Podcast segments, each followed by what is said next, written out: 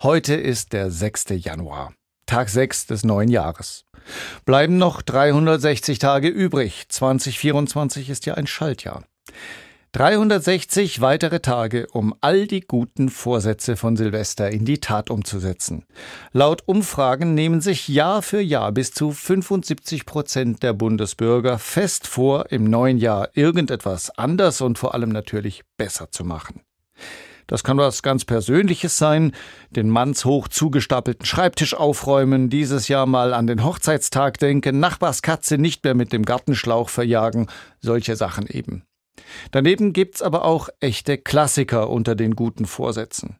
Mehr Sport, mehr Zeit für die Familie, mehr auf die Ernährung achten, weniger Fernsehen und natürlich mit dem Rauchen aufhören. Allerdings dieselben Umfragen, die sagen, bis zu drei Viertel der Bundesbürger fassen zum Jahreswechsel gute Vorsätze, die zeigen auch, die Abbrecherquote liegt bei mindestens 50 Prozent. Heißt, jeder zweite hehre Vorsatz verkümmert übers Jahr und bleibt unerfüllt. Sollten Sie zu diesen 50 Prozent gehören, machen Sie sich nichts draus. Vermutlich haben sie sich einfach zu ambitionierte Ziele gesteckt. Das ist laut Psychologen nämlich der häufigste Fehler. Bis 31.12. Couch Potato und im Januar plötzlich einen Marathon laufen wollen, schwierig. Mal die Treppen in den zweiten Stock nehmen, geht. Spontan 40 Kilometer joggen, geht nicht. Tja, Anspruch und Wirklichkeit.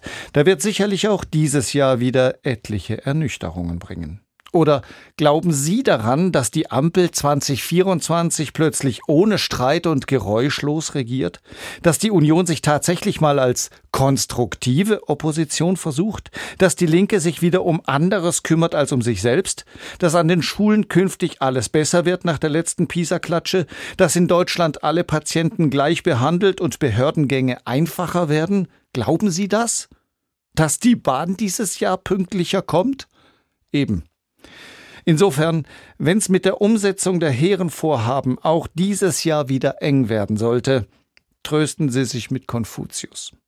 Der Baum der guten Vorsätze hat viele Blüten, aber nur wenig Früchte.